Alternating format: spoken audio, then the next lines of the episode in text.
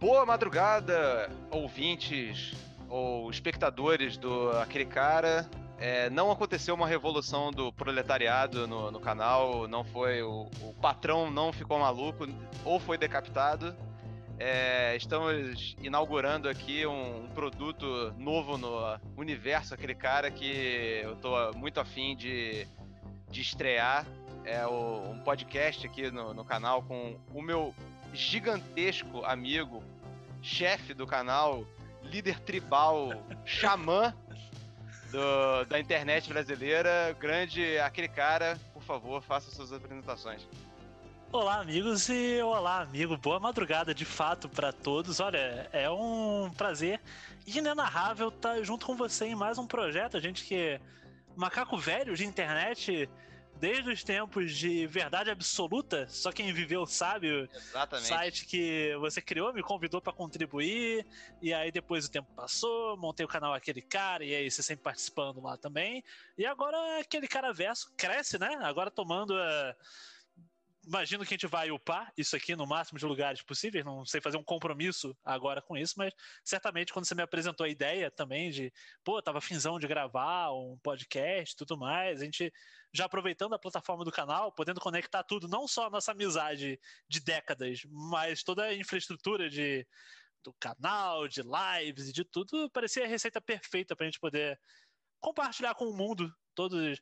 A gente já conversa tanta, tanta asneira sem sem ninguém estar tá ouvindo, podendo o pessoal ouvir, né? Parecem as cobaias perfeitas para o nosso experimento. Então, obrigado por isso. Exatamente. Eu acho que a minha ideia aqui com, com esse projeto é a gente ampliar discussões. Assim, eu, eu acho que o foco que eu quero dar mais, até porque para porque eu acho que combina com o canal e o que eu gosto do canal é falar sobre videogame, mas aqui eu quero dar uma falar de uma forma um pouco mais aprofundada, assim, dar uma mergulhada não seguindo necessariamente o calendário de lançamentos, mas simplesmente falar de videogame e, e, e quando, quando a situação é, exigir, de outras mídias até, de, de uma forma apaixonada e crítica, sabe? E aí por isso que até uma outra coisa que a gente conversou antes e que eu acho que é uma, uma ideia bacana de formato é a gente trazer a galera que a gente conhece do Twitter. Tem, tá cheio de gente que tem ideias muito instigantes e e opiniões muito maneiras que ficam lá na, na, timeline e a gente, eu queria expandir mais isso, queria trazer mais o, o, o assunto e, e, dar, uma, dar uma crescidinha nessa, nessa discussão, porque, pô, é, a discussão de videogame às vezes fica muito rasa e eu acho que, que vale a pena dar uma mergulhada com de, por gente que gosta de videogame, sabe? Porque parece que tem uma galera que que dá uma, é, joga, mas detesta, sabe? Eu acho que eu acho que é, é, aqui naquele cara não é um ambiente de, de negatividade, sabe? Sim, é mas essas não diria celebratório porque parece que poderia carregar um pouco de carga de passar pano, mas é mais um papo franco mesmo, né?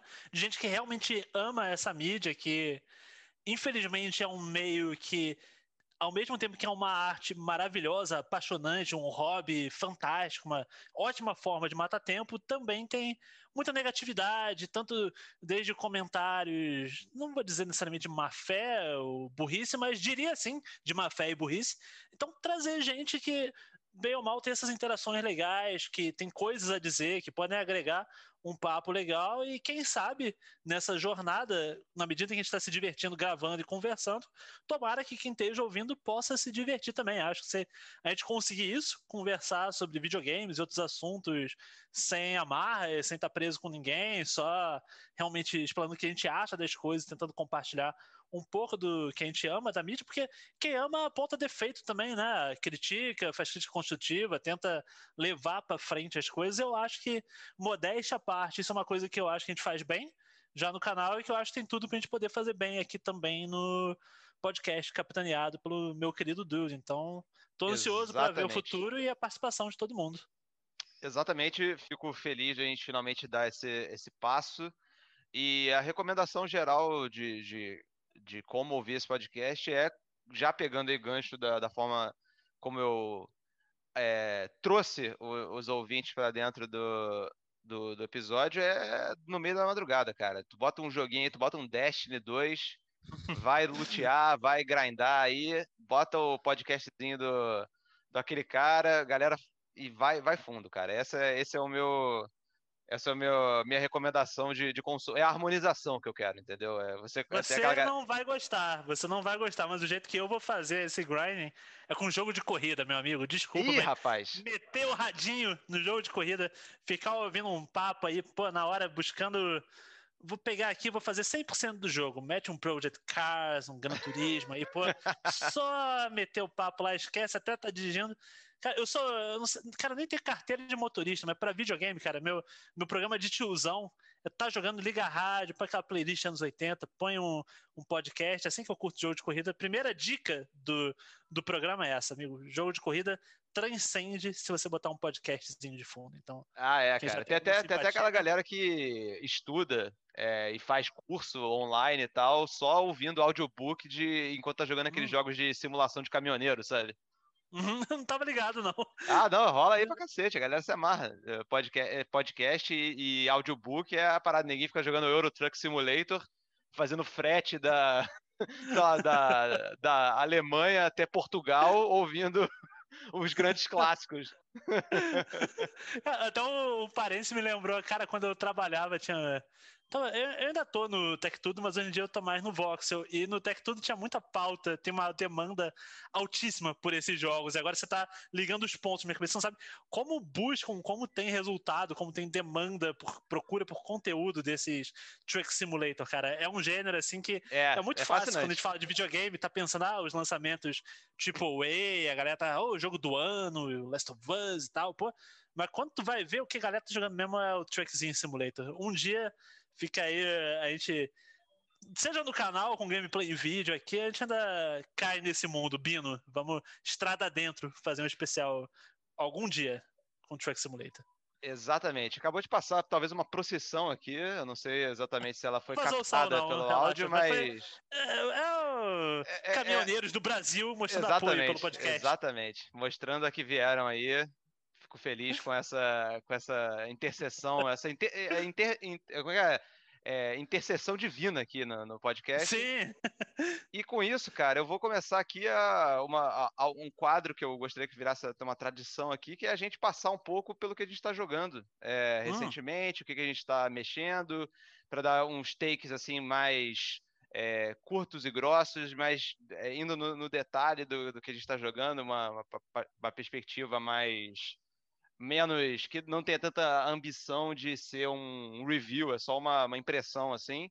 E você uhum. falou que está jogando um, um, dos maiores clássicos da história do, do videogame, certamente, mas que para mim nunca significou muita coisa. Eu acho que eu, eu, nunca joguei um minuto sequer, que é Final Fantasy VII de PlayStation 1. Então entrego para você a palavra.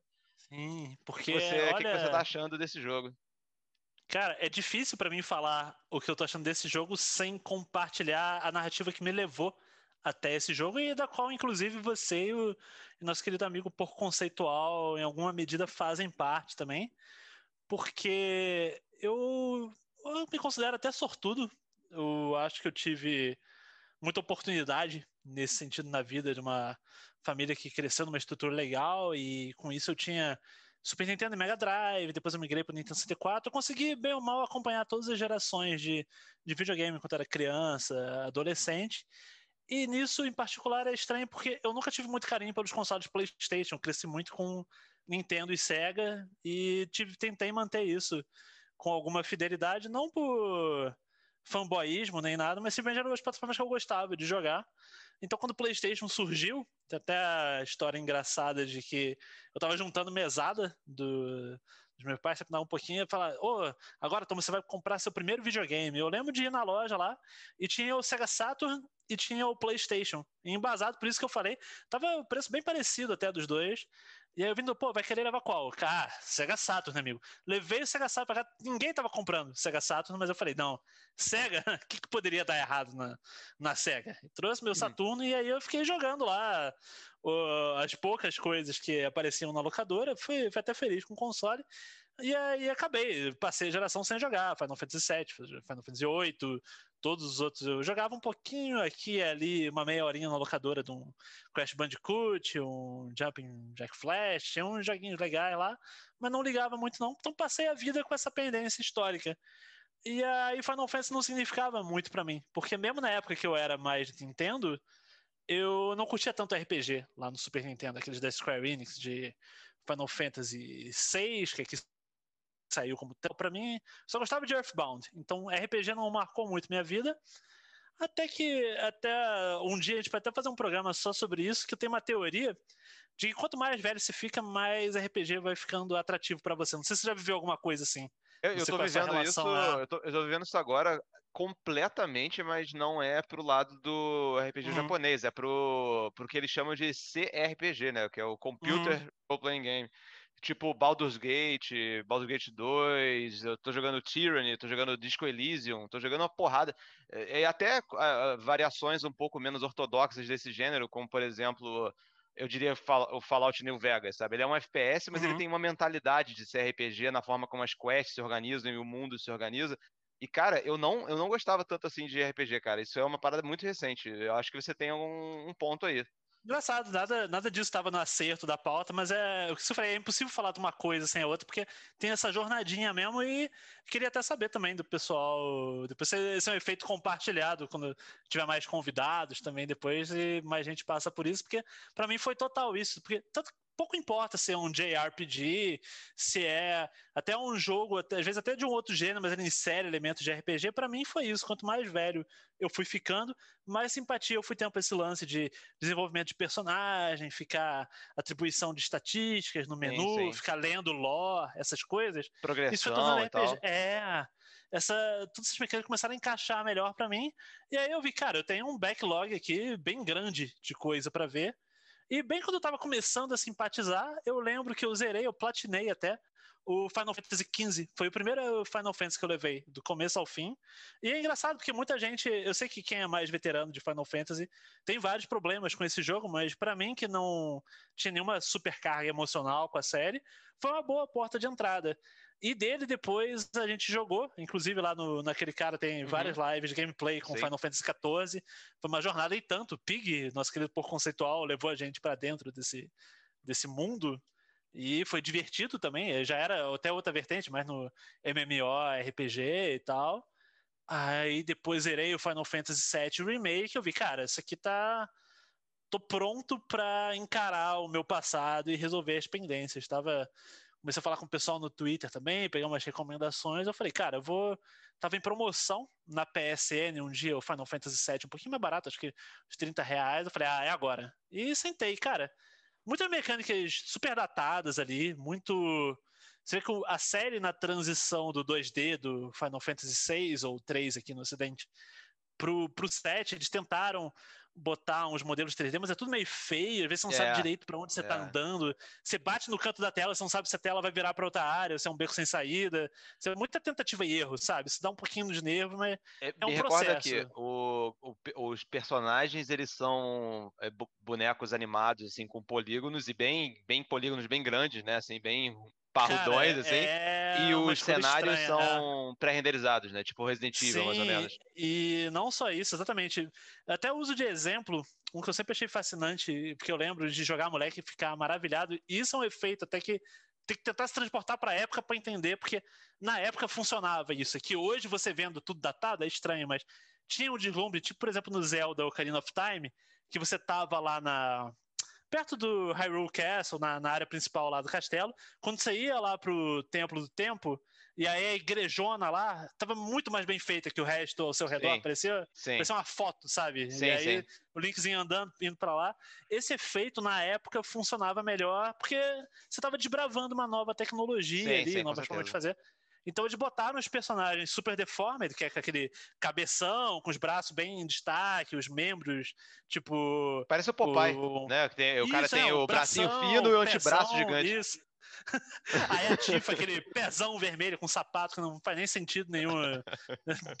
10 metros de pé. Então, é tipo, todo mundo cabeçudo, deformado. E é engraçado que na hora que você entra na luta, tipo, toda vez os encontros são aquele esquema aleatório, que você não vê os inimigos no mapa, você tá andando, brota uma luta, né? Na hora que vai pra luta, os personagens ficam com modelos que parece tão mais bem feito, parece Nintendo 64 até, que eles botaram um capricho.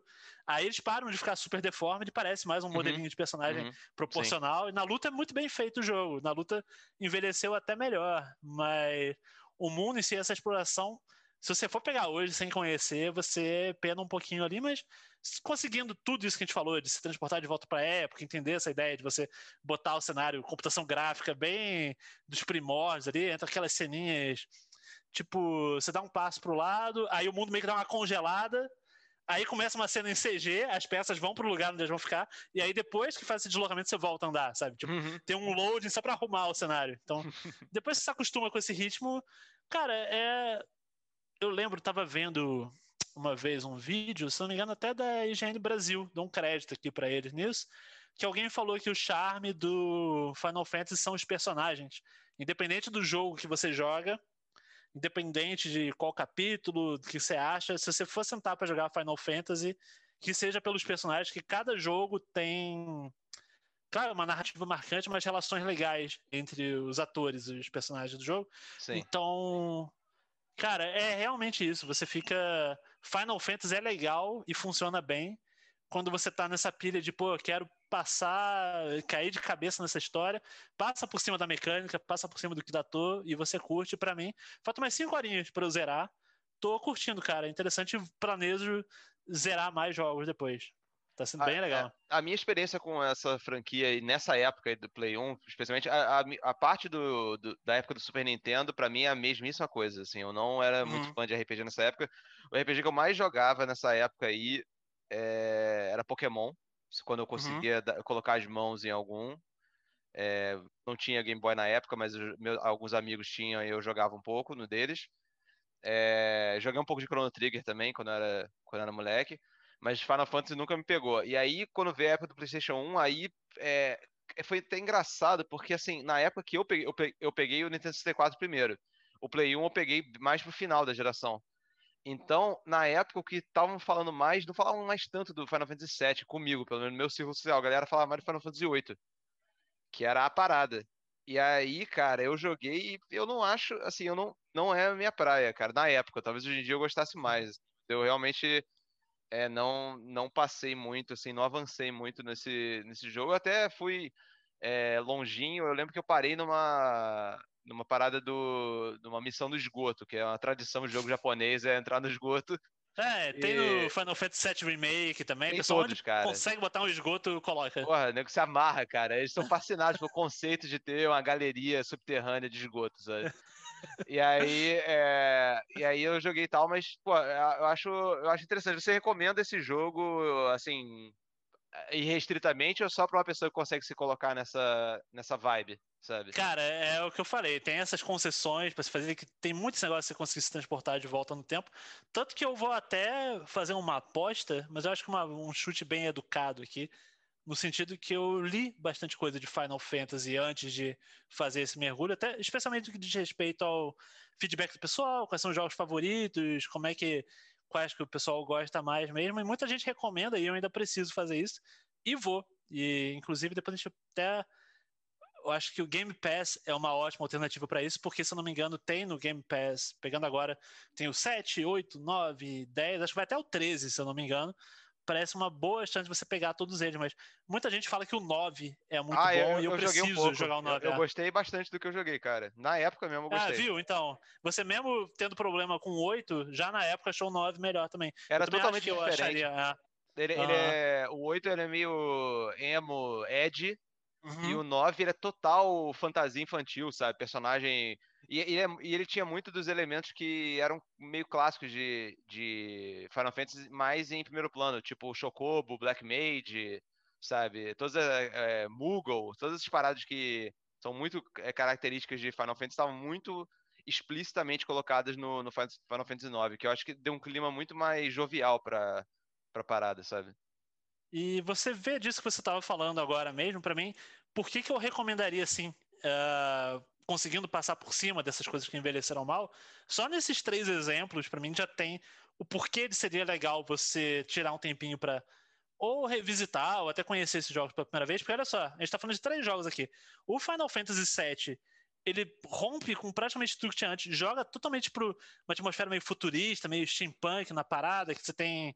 Você mistura, o pessoal tá com armas, tem uns trens a vapor, uma cidade super tecnológica, o pessoal com rifle, arma de assalto.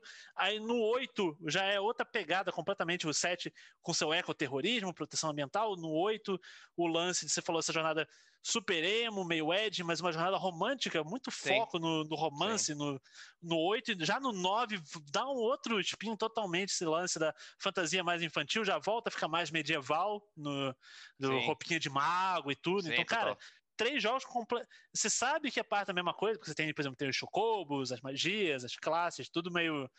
Os summons, essas coisas funcionam de uma forma meio compartilhada entre todos os Final Fantasy, mas são jogos que numa série, numa transição de três jogos completamente diferentes nas suas propostas. Eu acho isso uma das coisas mais legais de Final isso é Fantasy. Mesmo. Por mais que tenha problemas técnicos e algumas coisas envelheçam, isso envelheceu bem pra caramba. Essa mudança completa entre um jogo e outro. Você, você joga uma aventura, você sabe que é Final Fantasy, mas tem uma identidade única em cada jogo. Acho isso fantástico, cara. Recomendo, Fato. baseado total nisso. Então fica aí a, a recomendação, se você não jogou como eu, Final Fantasy VII, talvez valha dar um, um, mergulho aí. Geralmente esse jogo tá. Às vezes ele aparece em promoção, não necessariamente o preço vai muito, muito abaixo. É... A Sony meio que dá uma represada no preço desses clássicos deles, eu sinto. Ou o Game tipo, Pass, que eu te falei. Tem todos ah, lá, é, do no, 7 no PS, até o 13, no, se não me engano. O PS, exatamente, é uma, é uma alternativa boa. E, cara, você falou também que estava jogando Animal Crossing aí. Você tem alguma, alguma, algum report sobre Animal Crossing? Então, passa a palavra tem mais uma vez. Tem um report e tem uma denúncia, né? Porque Vossa Senhoria tem uma birra com Animal Crossing desde que eu te conheço, tem, basicamente. Tem. Desde a... A, a, o, o, meu lore com Animal Crossing é o seguinte: eu lembro que eu, tava, eu jogava muito GameCube com um primo meu. Uhum. E aí a gente alugava de vez em quando o jogo numa locadora que fechou aqui no Rio de Janeiro, chamada Megalogame. E uhum. aí é, a, a, gente alugava, tipo assim, às vezes alguns jogos para ficar, tipo, sei lá, alguns dias, sabe? Então, é, fazer, fazer meio que um pacotão. Então, tipo, era, era um, aquele investimento de locadora, sabe? Ah, vou botar uma grana aqui e vai, vai ser isso. E aí uma vez a gente alugou o Animal Crossing, cara, de GameCube. Cara, eu fiquei tipo, pô, e agora começa, né? Ah, e agora começa, né? E agora. E assim, eu, eu reconheço, obviamente, que é um péssimo jogo para se alugar, sabe? Não é o. Eu acho que a graça dele é por, é por um. É você conviver com o jogo por mais tempo. Mas, cara, essa premissa de jogo que nunca começa, que sempre vai, tipo, não, agora vai, não, agora vai, mas tudo que você faz, levar uma coisa do ponto A pro ponto B, Cara, eu acho isso o maior trambique que existe na história da humanidade. É, tipo assim, eu odeio muito Animal Crossing, mas ao mesmo tempo eu meio que respeito pra cacete e eu venero os memes que saem, sabe? Então uhum. é, é uma relação que tem suas ambiguidades, sabe? Cara, tu deu, eu acho que a melhor justificativa, infelizmente perdida no tempo, como lágrimas na chuva, porque na locadora, eu acho que é quase um crime de responsabilidade botar esse jogo pra alugar, cara. Porque é péssimo. Eu, eu acho isso. que é muito. O dono comprou, falar, pô, esse jogo aí, né? Tá vindo do Japão, negócio novo, negócio fino aí, galera tá, tá pirando os Animal Crossing. Botou lá pra alugar, mas não dá pra alugar, cara, porque é o que tu falou, a graça é você. É, é fácil falar isso de jogos, tipo um, um, Harvest Moon, Story of Seasons, agora hoje em dia, que é, que é o nome principal da série, mas ah, eu vou passar a viver ali, vou gerenciar minha terrinha e tal, mas Animal Crossing ele dá um spin diferente que é muito focado na, na sua relação com o tempo de você bater o ponto todo dia. Não é um jogo para você jogar, embora você possa, especialmente no comecinho, você tá querendo descobrir as coisas. Dá pra você jogar 10 horas num, num dia, mas é pra você jogar 10 minutos num dia.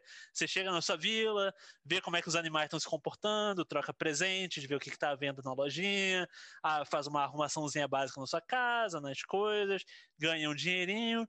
Cada, até a própria estrutura, os atrativos da coisa toda, ela é muito pautada em dia da semana, por exemplo, pegando não só do New Horizons, que é o jogo mais atual, que é o que eu tenho jogado, provavelmente o jogo que eu somei mais tempo de jogo ao longo de 2020 inteiro, e até por isso que eu separei ele com jogos dignos de nota para mim mas todos eles, por exemplo, você tem.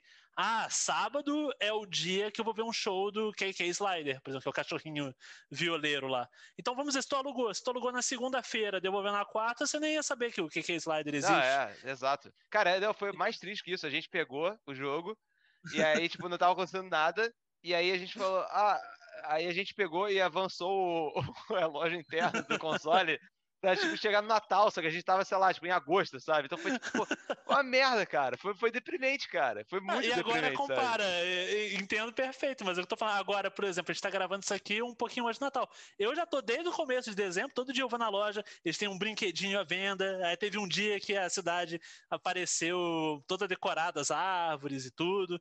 Então, cara, tipo, vai chegando, as coisas te preparando pro, pro feriado, aos poucos. Os animaizinhos comentando, ah, tá chegando, Toy Day, é como eles chamam, o dia do brinquedo. Não é, não é Natal lá. Aí teve ação de graças antes, então, tipo, tem todo. Você vai sentindo. Vira sua vidinha ali dentro pelo. Sempre faz que você cria a rotina e cria o hábito de jogar lá. Todo domingo tu vai. Tem o mercado de ações, que é você comprar e vender nabo. Então você compra o nabo no domingo. Aí você tem que todo dia da semana você passa na loja que a cotação flutua. Então, pô, tu comprou o nabo domingo, custa 100 bells, que é a, a moeda. A, a, moeda corrente lá do, do Animal Crossing, isso. Aí, pô, às vezes você vai comprar por 90, às vezes por 110, ele flutua lá.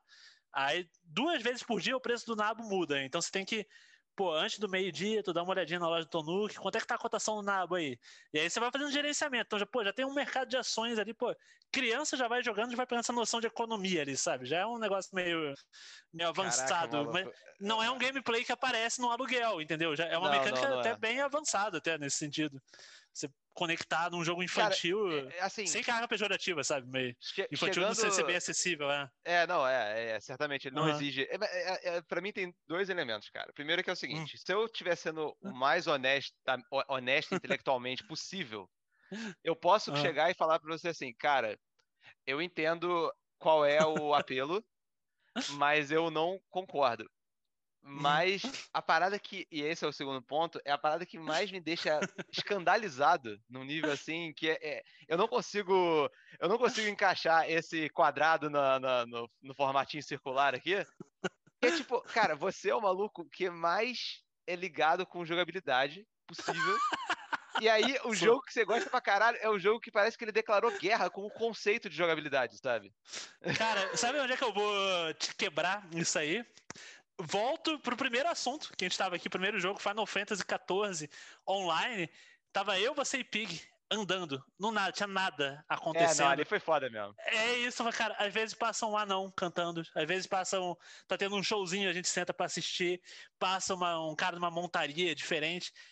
Tá acontecendo nada e tá acontecendo tudo ao mesmo tempo. É um gameplay passivo na objetivamente, na sua aparência externa, você acha lá, pô, o cara tá só balançando a árvore, colhendo uma fruta, levando a loja. Isso não é nada, isso é um.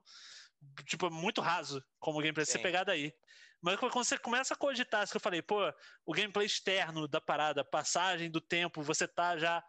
Por exemplo, outra mecânica legal, já amarrando até num, num tema maior, que torna o jogo ainda mais relevante em 2020 que esse lance que o, o Animal Crossing ele saiu bem no início da pandemia. Foi, o pessoal estava entrando, não da pandemia, em cima do lockdown global, pelo menos. Quando a maioria do pessoal estava fechando tudo, foi quando o Animal Crossing chegou às prateleiras. Então foi muito um jogo que o pessoal, pô, não estou podendo encontrar com os meus amigos. E aí você pensa, beleza, no gameplay objetivo você só tá lá arrumando um itemzinho daqui para lá, sacudindo uma árvore e arrumando tua ilha de repente tá conectado online com teus amigos, tu vê o avatarzinho deles andando lá, você tá começando a marcar todo o seu pessoal, tá indo na sua ilha te ver. não pode nem falar com eles no. Você não podia encontrar eles no mundo real, e agora você está tendo essa experiência online, está todo mundo passeando na ilha que você fez. E aí você quer mostrar, ah, pessoal, vem ver como é que tá meu museu. Olha aí as doações que eu fiz. Eu montei aqui um, um restaurantezinho externo. Montei aqui uma área de pesca. Aí o pessoal passeando com você, vamos apostar corrida pro outro lado. É um gameplay muito mínimo em tudo, mas a experiência social é tão esse, maior. Esse aspecto social, se você consegue conectar com ela, eu admito que ela é forte, porque eu, conectei com ela com alguns jogos, assim, tipo, por uhum. exemplo, Final Fantasy XIV mesmo, que você citou. Sim. É, ele cria essa, essa parada de você cria um, uma representação digital ali de você e você convive socialmente com outras pessoas. E não é uma não é uma experiência como por exemplo um é, um shooter multiplayer que você só as outras pessoas são simplesmente obstáculos sabe? É só um e, e não é nem um esquema de cooperação necessariamente mas é só um sistema de convivência sabe? E, e, uhum.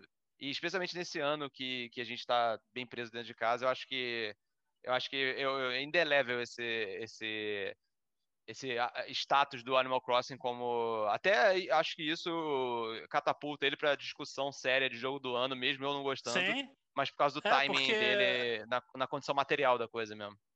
É, pra mim depende. Se você tá querendo pesar a conquista técnica objetiva, excelência em gameplay, design, ou se você acha que o sim. jogo do ano é o jogo mais significativo. Sim, sim. Se você conecta socialmente com o tema e com tudo. Para mim, se você for pra esse lado, sem dúvida seria o jogo do ano, não só porque vendeu, acho que mais de 20 milhões de cópias e tal. Uma, meio que dane-se venda, sabe? Mas simplesmente foi um jogo que permitiu as pessoas, no momento que elas mais precisavam, se conectar. E agora, mesmo se você tivesse offline, um último ponto aqui que eu acho legal, é que, vamos dizer que você triste, não tem amigos, vamos pensar no cenário mais miserável possível, ou, ou você, você não tem amigos que estão jogando online o Animal Crossing com você. Cara, a, você vai fazendo relações com o pessoal que tá na sua ilha, os outros bichinhos, e aí você pensa, que nem eu tava te falando, pô, todo dia você tá lá, não tem nada para fazer, são os bichos, mas o jogo, o tempo inteiro, por baixo das engrenagens, ele tá controlando, por exemplo, quais são os animais com que você mais fala. Então, por exemplo, é até, até relativamente emocionante de tão wholesome, tão edificante que foi. Por exemplo, chega o seu aniversário, o bicho com quem você mais falou ele vai no dia do seu aniversário, vai na sua casa, te chama pra uma festinha surpresa. E vai ser ah, sempre maneiro. que você mais interagiu, entendeu? Então, isso é um gameplay também. Sim, porque tá sim. muito por baixo de tudo, não tem nenhum lugar que tá te ensinando o que é isso aí. Ele tá medindo, controlando seu comportamento, e aí você chega, eles fazem uma festinha surpresa. Aí os três animais com quem você mais falou vão estar tá na sua festinha, te dando parabéns e tal. E o tempo, o tempo inteiro o jogo faz isso em diferentes medidas, para diferentes mecânicas. Praticamente tudo que você faz tem um significadozinho para alguma coisa, sabe? Então, ele é muito mais complexo do que a aparência externa dele dá a entender. Então, para mim, tem esse feito técnico digno de nota ali também, da toneladas e toneladas de texto que tem lá. Eu, embora eu não esteja apresentando, eu vou passar uma bola para você, porque falando em tonelada, tonelada de texto, ele me passa. São jogos que não tem nada a ver, mas ele me lembra o Hades, que é um jogo que eu sei que você botou como sim, sim. que você tem jogado bastante. Porque no sentido que você volta e tá sempre aprendendo alguma coisa via texto sobre os outros, sabe? Então, Exatamente. Uma boa é... hora de você fazer é, não, a venda é, sa do peixe. Saindo, saindo de um jogo do ano para outra hum. disputa do jogo do ano, eu tô jogando, tô jogando Hades. É, eu, eu, cara, eu sinceramente sou muito fã da Super Giant, assim, tipo, já falei com você várias vezes sobre isso. Sim, sim.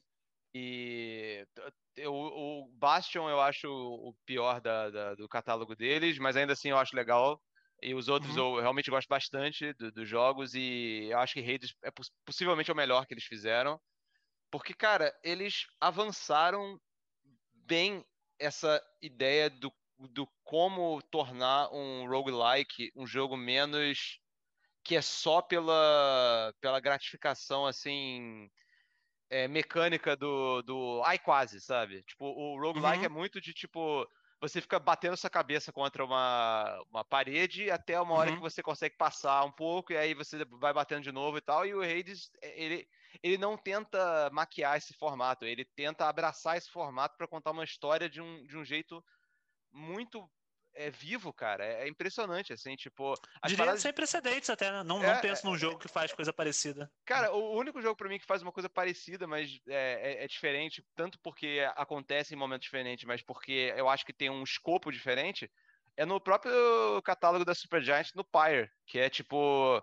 que é um jogo bizarro, meio de choose your own adventure, assim, tipo, você vai escolhendo respostas que vão é, dando uma uma caminhos diferentes para a história, mas a, mas a mecânica mesmo é meio que um jogo de, de basquete, quase, que você tem que ficar passando a bola e colocar num, num ponto, e aí cada personagem da sua party é, é, é, ele tem habilidades diferentes e tal, então tipo, eles se movem pelo campo de forma diferente e eles tiram a bola de jeito diferente. Então, tipo, e, é, mas enquanto isso vai acontecendo e você vai tendo essa disputa mecânica, o jogo vai catalogando e reagindo a você e te colocando diálogo novo e que, que é contextualizado dentro do que está acontecendo na trama, que é uma coisa que você fica, caralho, como é que o nego faz isso, sabe? E no, eh, no Hades, eu acho que no Pyre eu fico mais impressionado porque não, eu não consigo te chegar e falar assim, cara, então é assim que funciona.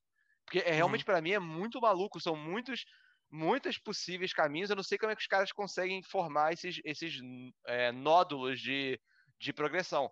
No Hades eu acho que é uma coisa um pouco mais, tipo, é, é um ciclo que vai se repetindo mais vezes, mas não menos impressionante, cara, porque a forma como a coisa vai evoluindo, a evolução ela acontece até de forma inesperada. Tipo, eu vou até puxar um exemplo.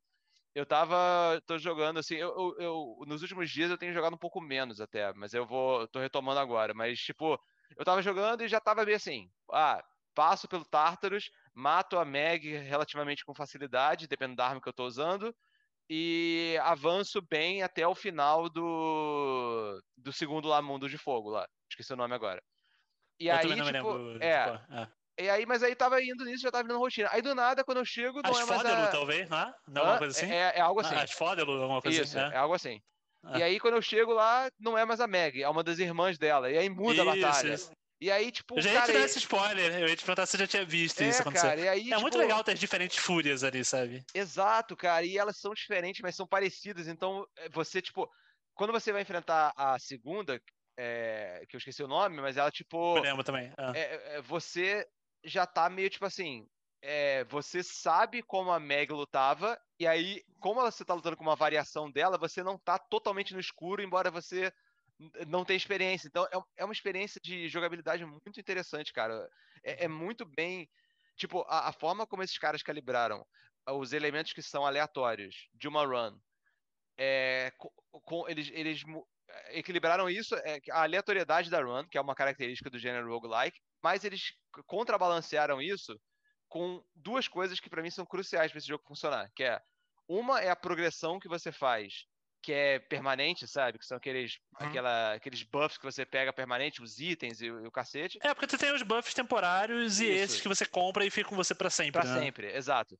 E, e a outra coisa são, dentro desses buffs temporários que você vai pegando dentro da fase, é como que você tem sempre a escolha de você montar de uma forma muito dinâmica uma build, sabe? Que, cara, é, é, é assim, é, de vez em quando, muitas vezes eu jogo e faço builds que são parecidas, sabe? Porque elas são funcionais para mim. Só que às vezes não, pelo, pela aleatoriedade, não vem exatamente o que, que eu tô querendo, sabe? Então, às vezes, eu sou obrigado a montar umas builds meio malucas e aí acaba criando uma parada funcional, sabe? Que eu fico, caraca, maluco, com essa arma aqui e essa, esse benefício aqui e esse deus aqui me dando essa parada aqui, a parada funciona, sabe? É realmente é impressionante esse jogo, cara. E tipo, os personagens são todos muito maneiros, muito muito bem escritos, muito bem dublados. A trilha sonora é muito foda, uma coisa que a Supergiant sempre mantém. Porra, realmente para mim é rasgação de seda constante, cara. Esse jogo é, impressionante, cara. Merecida você, pra caramba. Você zerou, o... né? Zerei, zerei, é, mas tem até uma pegadinha, porque eu não quero, não, não quero e nem vou entrar em spoiler, mas eu mesmo achei, porque, tu tá ligado, eles já até transcendem um pouco até o conceito de zerar, porque você tem essa estrutura de jogo que você tá, tá subindo pelos andares e tal. Acho que você chegou até os Elíseos, imagino, né? É, achei os Elíseos. Uma vez. É, depois tem. Não, bem, mas tem mais depois, mas, enfim, quando você acha que você acabou o jogo e você de fato supera o que seria o desafio final. O nome do jogo é Hades, não é, não é muito é. difícil você imaginar que você enfrenta no, posteriormente depois. Então, beleza. Posteriormente depois foi ótimo, mas você enfrenta Hades e tal, você consegue, você tá querendo sair de lá, você chegou pro chefe para esse fim. Quando você conquista o que o Zagreus está querendo conquistar, chegando até o final da, da run, acontece outras paradas que ressignificam de novo e te dão um motivo para você, você ver que você zerou, mas não zerou, porque você precisa fazer de novo, de novo. Acho que são mais 10 vezes para você ver o true ending da parada, sabe? E, e, não é barato, é tão bem conectado quanto cada morte que você faz. Isso é uma é coisa foda, que, tipo, cara. pô. É, isso que eu falei, não é um spoiler, é, acaba sendo, mas né, é, é, só porque é tão bem conectado nessa mesma que eu falei. Você morre da primeira vez, na segunda, volta lá pro primeiro andar, vai ter as interações e tal. E aí, explicitamente, depois que você faz o seu primeiro final, entre aspas, ressignifica tudo de novo. Você fala, cara, agora eu tenho que chegar lá de novo pra. Aí, spoiler, spoiler, spoiler, mas tem motivos para você fazer. Se não me engano, acho que eu não fiz as 10 vezes, eu acho que são 10 pro, pro Twain. Tem amigo meu que zerou dezenas e dezenas puramente pelo. É, por não, continuar esse jogo, com mais diálogos, sabe? Cara, esse jogo, é. ele até. Uma coisa que afeta o meu progresso nele, assim, às vezes é que eu simplesmente. Às vezes eu, tipo, eu sinto que eu avanço mais esse jogo quando eu pego assim, ah, vou separar um tempo aqui, vou fazer várias runs, porque aí eu vou meio que aquecendo, vou, tipo, meio que, sabe? Vou entrando no ritmo de jogo. Mas tem vezes que eu só tô, tipo, pô, tô com 10 minutos pra matar aí. Ah, cara, vou fazer uma runzinha aí, sabe? Tipo, uhum. faço só uma runzinha de bobeira, assim. E... Cara, ele funciona em todos esses. Você pode maratonar ele, pode fazer em pequenas doses. Ele é um jogo tão bom que ele funciona em todos os tipos de jogo, para mim. Total. Você pode ficar duas horas seguidas jogando, pode jogar 10 minutos e sempre é bom. E eu gosto muito da representação da mitologia grega ali, cara. Me lembrou isso da época do colégio, que eu tinha uma professora, é, tia Regina aí, pra ó, lembrar. Não me lembro se eu tive aula com ela. ela... Alguma Regina eu tive ela dava aula de literatura e aí, tipo... Ah, eu tive aula com ela também. Exato. Muito boa mesmo, sim. E aí ela, ela falava do, dos, dos, mitos e dos deuses e tal, e era uma coisa super instigante. E esse jogo, ele traz... Os deuses são muito bem representados. Tipo, o Ares é um cara quase um psicopata. Uhum. O Zeus, ele tem aquela coisa que é uma... Um, uma potência de comando, mas ao mesmo tempo uma arrogância que é perturbadora. O Poseidon é um cara intempestivo, aí quase um, uhum. um trocadilho óbvio, né? Porque ele é o deus da tempestade também. E é a Atena, sábia, o, a Artemis é uma coisa mais da, da caça e o então, todos os deuses, o caos, cara, que é uma entidade arcana, bizarra, tem uma personalidade meio única também. É, Sim. é tudo muito, muito bem, muito bem construído. E os personagens que não são tão é, porque esses, os deuses, assim, eles são, eles tentam, eles são bem fiéis a mais ou menos a, ao arquétipo que eles deveriam ser. Mas, por exemplo, você tem a, um personagem que é uma das minhas preferidas, cara, que é a Dusa. A Dusa? Oh, é a Dusa, a Dusa é... também tá, tá muito. Pô, demais, cara. Demais, uhum. cara. Ela é tipo. Toda tímidazinha, Isso. ali. Exato, é muito bom. É um gorgonzinho que é serva e empregadinha lá do, do Palácio de Hades e fica limpando tudo e deixando tudo nos conformes. Foi meio irado quando eu dei presentinho pra. pra, pra Sim, pra, pra toda encabuladinha ela... lá também. É, é muito bom, cara, é muito bom. Então. Cara, e até um assunto para outro dia, mas sabe. É, você sabe, mas a audiência não, até porque foi um assunto pouco comentado mesmo naquele cara. A razão pela qual eu não gosto de God of War, a principal delas, é porque tudo que você falou, desde a tia Regina em mitologia, que o Hades entrega, eu queria que tivesse lá, cara. Essa tá, boa exploração das figuras mitológicas. Esse é o primeiro jogo de videogame que eu realmente peguei isso, sabe? Não, Sou cara, grato por isso. Na verdade, eu, eu diria que o God of War até me irrita profundamente, assim, tipo. Porque o, o, os originais, que são na mitologia grega, eu acho que dá para discutir cada, é, as, a, alguns deuses estão bem representados, outros menos, sabe? Por exemplo, Hades eu acho que é patético, um paninho, sabe? Sim, sim. Uhum. É, mas o Atena tá ok, sabe? A Atena é aquilo ali mesmo, sabe? É a própria jornada de vingança do Kratos no primeiro, eu acho que até consegue mais ou menos amarrar para ele ser do jeito que ele é. O, o, quanto passam a perna nele, depois perder. Acho que a perna mulher é a filha, né? Uma coisa assim.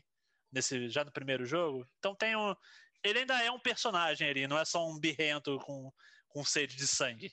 Sim, sim. Depois se perde totalmente. Então, hoje é dia de falar de coisa boa só. Estamos falando que estamos jogando de, é, de legal, não de birra passada. E aí eu vou, falando em coisa passada, mas não birra, eu fui pegar para rejogar de novo de bobeira, totalmente de bobeira, um jogo que é um clássico do Tim Schafer, cara, que é Psychonauts. Hum, e já vou te preparar um gancho para você dissertar sobre, com base nisso. Esse, eu tinha um spoiler de que era Psychonauts, mas a, a ordem que a gente encaixou tudo acho que é bem propício para você falar sobre, porque toda essa rasgação de seda para o Reis que a gente fez, um ano muito marcado por denúncias de crunch, de Cara, foi um dos temas principais de 2020 em termos de videogame, e em alguma medida até que bom que sim, porque é o tipo de coisa boa de debater e amadurecer mesmo, e fazer mais gente ter ciência. E você tem o Hades, que foi um jogo feito em condições o mais humanas possíveis para um estúdio de videogame, até onde se sabe, pelo menos. Não sei que estoure uma bomba depois de gravar o episódio, que seria terrível para as partes envolvidas e para a gente, mas parece que foi um trabalho bem legal lá mesmo.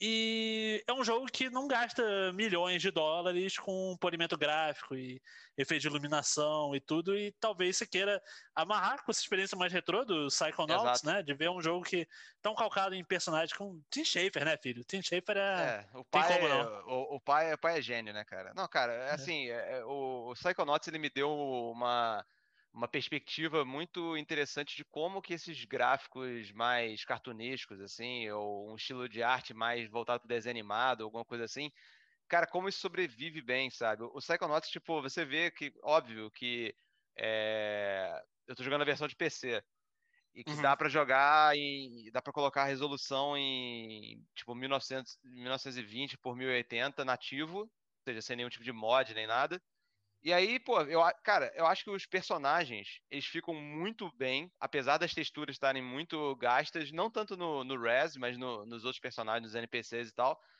Mas, cara, o, a, a direção de arte do jogo é tão sólida, sabe? Parece um universo tão coerente dentro de si que é uma parada que sobrevive totalmente o teste do tempo. Tipo, esse jogo foi lançado na época do, da geração do Play 2, sabe? Então, Isso, sim. Ele, ele tá envelhecido agora uh, pela textura, tudo bem, mas uh, o gráfico dele permanece. Porra, se tu pegar um jogo, tipo, medida realista, assim, um, um shooter dessa época, que seja, assim, um jogo normal, cara, vai ser um desastre, sabe? Vai ser uma parada mais realista, assim, a parada não, não envelhece bem. E eu acho que é, você pode, por um lado, dizer que. Eu até falei sobre isso no, no Twitter aí para quem me segue e por acaso ouviu o episódio, vai reconhecer, mas, tipo, é, você pode até dizer, ah, isso é uma vantagem meio injusta do estilo cartoon, mas o meu argumento em relação a isso seria assim.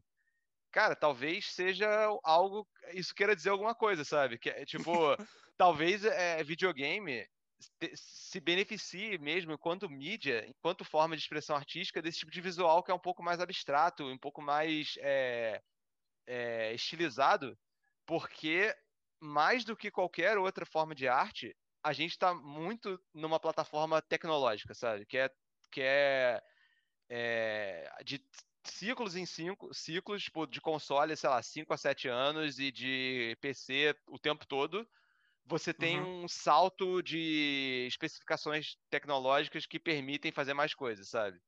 Então, eh, e, a, e ao mesmo tempo que a gente tem esse horizonte para o futuro, a gente tem um mercado que está cada vez mais se orientando para construir um legado único, sabe? A Microsoft está muito à frente nisso com o Game Pass e com você poder comprar jogo de Xbox original para o Xbox Series X, sabe? Você pode fazer a ponte Sim. de é, mais de uma década, certamente, né? Tipo, quase duas décadas, eu acho, claro, de, de, é, de jogo. Um absurdo. É muito tempo e, num no, só lugar. No, e no PC isso já é uma coisa comum, embora seja difícil você. Tem, tem jogo que tá perdido no tempo, sabe? Especialmente ali. Mas teve sua fase, se lembrar, quando. Principalmente na transição do, do DOS para o Windows, aí o pessoal começou sim, a lançar os emuladores jogo de DOS e tal. Aí teve uma fase de recuperação também de jogos antigos. É, tipo, Hoje sedimentou mais legal. Né? E, e assim, em termos gerais, porra, é muito mais fácil você jogar um jogo antigo no PC do que no, no console, sabe? É... Uhum. Mas até a Sony, que tá um pouco atrás disso, nisso, acho que estão fazendo algum esforço. Tipo, eles tinham a linha PS1 Classics é, e PS2 Classics, que tem, é, dá pra comprar. Foi um esforço muito baixo, mas eu baixo, até apontaria mais, pelo menos no Play 5 agora, eles fizeram esse, essa linha de pegar, ah, algum dos, sei lá, acho que os 30 principais jogos do Play 4 já tá na PlayStation Plus Collection. Sim, então, é, você é um, compra o PlayStation 5... De é um é, passo tem pequeno, Bloodborne, mas... por exemplo. É, mas tem potencial para crescer, pelo menos. Você tá, já conseguiu puxar tudo, acho que é 99% da biblioteca do Play 4 roda no Play 5. Para Sony, tá bom, porque os caras sempre foram muito ruins com retrocompatibilidade. Exato. Tomara que sigam avançando. Porque o tio Phil no Xbox foi magia, né? Porque atualização após atualização de, de sistema, o cara foi botando mais e mais retrocompatibilidade. Aí, digno de elogio pra caramba mesmo. Sim, porque... com certeza. Cara, não, uma das coisas que eu mais quero é pegar o Series S e baixar GTA 4, cara. Esse jogo pra mim tá uhum. preso no, no, Xbox 360, que eu tenho, mas não tem mais controle, sabe? Tá, tá fudido, assim. Então, tipo, é, eu tenho que. Eu tô, eu, tô, eu tô muito afim. Eu gosto muito de fazer essas incursões breves no passado, porque eu acho que tinham. É, te, o, o, onde a gente está agora é moldado por quem venceu comercialmente, no geral, o, algum Sim. tempo atrás, sabe?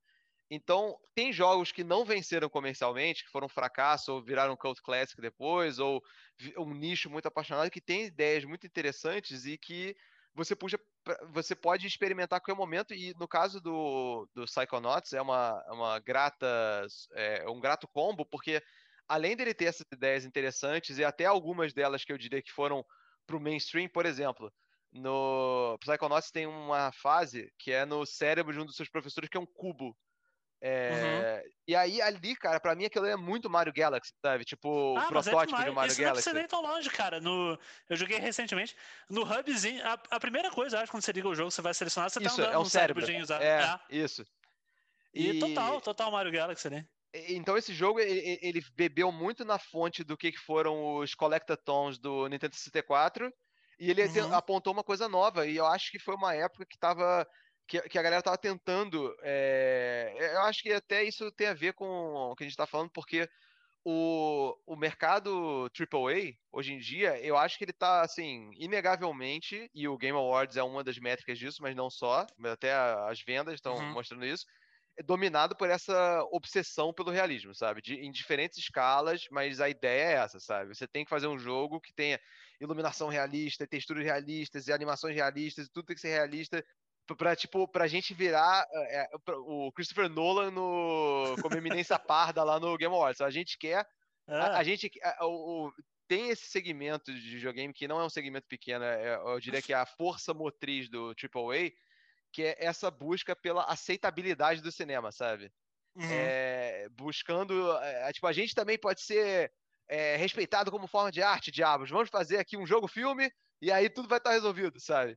E cara, assim. Isso pra mim é, é um outro podcast inteiro, porque esse assunto me deixa é, engatilhado, cara. Engatilhado. É Não, é isso muito... aí já, já, já fica o teaser aí pra, pra alguma edição Como alguém. que eu falei, nós dois amando videogame, cara, ver muita gente ter que validar e afirmar videogame desse jeito, com essa única métrica de Christopher Nolan, por favor, me aceite, dá o prêmio do jogo do ano para Last of Us. Olha como é que eu fiz o filme, hein? Contei a história direitinho, hein, Christopher Nolan? Me Exato. valida aqui, sabe? Cara, Exato, não... cara. É triste isso, é. cara. Ah, é que bom que existe a Nintendo, por exemplo, ou, ou hum. algumas poucas iniciativas dentro do AAA mesmo. Tipo, por exemplo, o Ratchet Clank que vai sair é AAA. E eu acho uma Sim. parada meio jogo de cartas marcadas, que é tipo assim, Cara, não tem nenhuma expectativa que esse jogo vai ganhar jogo do ano, a menos que ele seja lançado num, num ano muito fraco, sabe? Cara, eu diria, eu diria que é impossível, a não ser que não saiam outros jogos. Sendo que ele parece mó legal. Eu tô doido pra jogar esse jogo também. Parece bem maneiro, um sabe? 5, e, e, essa franquia é bem legal, legais, cara. Né? Essa época do Psychonauts, cara, te, teve um movimento interessante em jogos de plataforma, cara. Que não uhum. é um uhum. gênero que eu gosto, particularmente, mas, tipo, eu acho que eles estavam tentando pegar o, o legado ali do Nintendo 64 e empurrar adiante. Só que não acho que deu certo, porque o que virou AAA naquele que emergiu dali foi essa coisa mais realista, sabe? Foi tipo. É porque teve muito jogo de guerra na época Exato, também, que cara. também puxava para isso, tipo, reprodução das armas, dos soldados. Exato, militarismo. E ali, faria, e ali faz sentido buscar realismo, para ser justo. Tem espaço para tudo, não é, não é um problema per se o claro. fato de você. Ah, tô tendo jogo militar, tu tem que ficar. Não, aí tu busca realismo mesmo, cara, porque sim, toda a proposta de vou te botar lá imerso como um soldado que vai matar gente, vai sentir o horror da guerra, beleza. Mas você tirar o espaço das outras, uma, uma forma de arte com diversas expressões riquíssimas para limitar. A... Até um amigo meu, o, o Bruno, costuma falar muito toda vez que aparece um jogo mais desenho, ele fala que bom que tá acabando a ditadura do fotorrealismo. E para mim é isso, cara. É, Não dá para videogame se limitar a vou torrar rios de dinheiro para ser tudo efeito de iluminação e réplica da realidade, quando tu pode cara, tu pode fazer um jogo, por exemplo, não é nenhum dos melhores, não, mas um joguinho legal, aquele Thomas Was Alone. Cara, são formas geométricas que vão sim. desenvolvendo relações e sim, sim. tu pode fazer qualquer coisa que você quiser, um jogo, não precisa. Não, e, e, cara, você pode pegar até o, o realismo e entender isso de uma forma um pouco menos superficial, sabe? Porque o realismo não é só o gráfico, sabe? Tipo, eu tenho, eu tenho um outro jogo que eu tô jogando, é o The Long Dark, que é um jogo de survival, tipo, ele é muito mais realista do que a maior parte dos jogos no sentido de mecânica, porque, pô, você tem que se alimentar, você tem que beber água, você tem que procurar lugar quente para dormir, você tem que dormir de vez em quando, porque senão você fica exausto. Se você se cortar, você tem que é, enfaixar, porque senão você sangra até a morte. Então, ele tem todas essas mecânicas de realismo, mas, pô, o visual dele é, é totalmente estilizado, sabe? É, os personagens, eles parecem ilustrações, assim, meio de tirinha, de... Meio uma graphic novel, assim, meio tipo, uma coisa mais suave, sabe? Meio. É, as, as pessoas são um, uma caricatura do que uma pessoa é, sabe? Então o cara tem uma barba, o cara tem uma barba mega frondosa, assim, sabe? O nariz do cara é uma batata vermelhona, sabe? Tipo, esse tipo de coisa assim. E, e, pô, sair dessa, eh, como o cara bem colocou, a ditadura do, do realismo, sabe? Que é, que é o realismo só pra, tipo, não parece real, não parece uh, como uhum. as coisas. Tá, mas e daí? Tipo, até o, por exemplo, o essa parada das animações. Tipo, você pega um, um Bloodborne ou um Dark Souls, alguma coisa assim, o foco deles não é o realismo cinematográfico das animações, é como que as animações elas funcionam para criar tensão dentro do jogo. Então, você, você se move de um jeito muito arcade, sabe? Você não tem aquela, por exemplo, no jogo da Rockstar, você dá uma mete para, você tá andando reto, aí você mete para a esquerda, o cara tem aquele peso do corpo dele de virar, que é o que você teria no, no real uma variação disso. No, no, Dark Souls, não, é você aperta pro lado, você tá olhando diretamente pro lado, sabe? É tipo, você dá um. Mas ao mesmo tempo, se você dá um golpe de espada, você tem que se comprometer com aquela animação ali, sabe? Então, é, cara, o videogame ele tem essa linguagem. Não é a linguagem do cinema, cara. O cinema ele tem que parecer verossímil. O videogame ele não tem que parecer verossímil. Ele tem que parecer, ele tem que ser mecanicamente instigante. É só isso. É a, é a meta dele, sabe? E, e o AAA tá nessa nessa escalada pelo realismo, eu acho uma parada muito triste, cara. Eu não sei se vai sair disso, sabe? Eu queria poder ter palavras otimistas até, mas eu fico até meio temeroso nesse sentido, espero. Um, um, console, como você citou, a própria Nintendo, o que eu mais gostaria, que eu acho até o mais saudável, é que você vê, por exemplo, o console mais vendido nos Estados Unidos nos últimos 24 meses foi o Nintendo Switch. E saiu nova geração de console agora, e Last of Us é o jogo do ano e tal. Então eu acho que isso prova que tem, pelo menos, continua tendo a demanda do pessoal que quer mais a experiência, não necessariamente pautada no filme, mas pautada em formas diferentes de jogar, poder a ideia de você poder levar videogame para qualquer lugar, a ideia de você jogar mais jogos de party, jogos do Mario, jogos de Zelda, coisas, mas fugindo dessa fórmula que pelo menos a, é, parece que a gente faz um episódio de Nintendo depois, mas pelo menos a Nintendo nunca se comprometeu a, nessa jornada do videogame como filme. É, a, entre todos os gêneros que existem, uma coisa que eles não abraçaram e não foram é essa. Não sei se algum dia vão, imagino que não. A gente estava até. Hoje cedo eu estava te mostrando, a gente conversou sobre uma entrevista do Shigeru Miyamoto na New York, é um perfil dele lá legal. E o foco deles é muito na diversão, no gameplay, na mecânica, em conectar a família, o pessoal poder compartilhar uma experiência.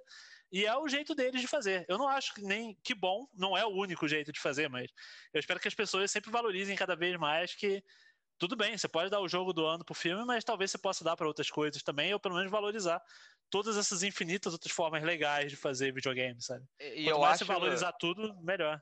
É, não, eu concordo com isso, e para até para fechar aqui, eu acho que se a gente tiver um, um, mercado que valoriza mais esse tipo de experiência, que não está obcecado pelo realismo, a gente pode ter jogos que são menos ambiciosos, assim, nesse sentido técnico da coisa, sabe? E com, com, feitos com condições melhores de, de trabalho, é, talvez mais curtos para não ter esse, esse inchaço que, por exemplo, a Ubisoft coloca, sabe? É, no não, Assassin's Creed, que é um jogo de, de 20 horas, os caras metem 200, sabe? Eu tava rindo porque você basicamente agora, com toda a razão do mundo, tá basicamente aquele meme do Sonic, que ele tá deitadinho com um balãozinho de fala, só que ele fala. Exato. É, eu quero videogames mais baratos, feitos por gente que está trabalhando menos, ganhando mais dinheiro, mais curtos, e eu não estou nem brincando. E é exatamente, isso, cara. exatamente isso, cara. Se, é. a gente, se a gente consegue fechar com uma mensagem, é, é essa. A gente quer que o, o ambiente de videogame seja. Cara, porque eu acho que isso gera mais é, experimentação, sabe? Você não tem um risco tão grande entrando no projeto, ele não é um balão de dinheiro infinito. Todos os projetos são hoje em dia, porque metade quase do orçamento de qualquer desses AAA é marketing. Então, tipo, uhum. porque você precisa vender milhões de unidades para o projeto se pagar. Então tá, e aí com isso você faz pro, pro, produtos que são cada vez mais avessos a risco, sabe? Você tá investe no que está dando certo, investe no que está dando certo é, a gente está criando um, um, ambiente que não é sustentável pra, em nenhuma forma. A gente está é, porque de vez em quando sai um jogo maneiro, sai, cara. Eu joguei lá o Assassin's Creed Origins e achei legalzinho, sabe? Sai um, uhum. um ou outro desse Ubisoft aí, desses Activision, as paradas aí saem umas paradas maneiras de vez em quando. Mas é, no, no geral, eu acho que eles estão levando a gente para um caminho merda, sabe? Que não, não é sustentável no, no, longo prazo e não deveria ser o que a gente deveria aspirar. A, a Nintendo, é, ela, eu acho que ela ela sabe o que ela faz bem, ela se concentra nisso. Eu não acho que todo mundo deveria imitar a Nintendo, mas eu acho que as, pessoas, a, as empresas deviam não, se, se for imitar, ter mais liberdade. imitar só o ideal, né? Isso, de você ter essa isso. liberdade e foco em criatividade. Não precisa Exatamente. fazer a mesma fórmula. Exatamente. Mas esse pilar de, tipo, gameplay sobretudo, o gameplay, a conexão e o vínculo entre as pessoas jogando ser muito mais importante do que você buscar a validação em cinema que a gente estava falando, o realismo, essas coisas se for para copiar uma coisa que se copie esse bom ideal da Nintendo, não necessariamente a forma de fazer jogo, a forma de fazer jogo se faz como for da sua ideia, da sua visão, e quanto mais variedade, melhor ainda. Mas é por aí, sim, sem dúvida. É isso, então. É... Vamos aqui fechando a primeira edição, que de muitas, certamente, do Aquele Cast.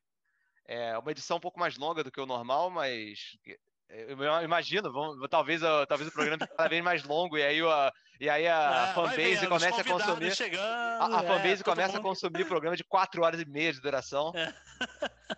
Em breve, nossas vidas inteiras serão um podcast. nunca, nunca vai acabar a gravação. Mas enquanto isso, nós ficamos por aqui. É, gostaria de deixar a palavra final com você, meu querido. O que você quiser, quiser, diz, quiser dizer para o nosso público e do seu canal e para a galera do, de outras plataformas que estiver ouvindo, fica à vontade, por favor. Adeus. Só isso.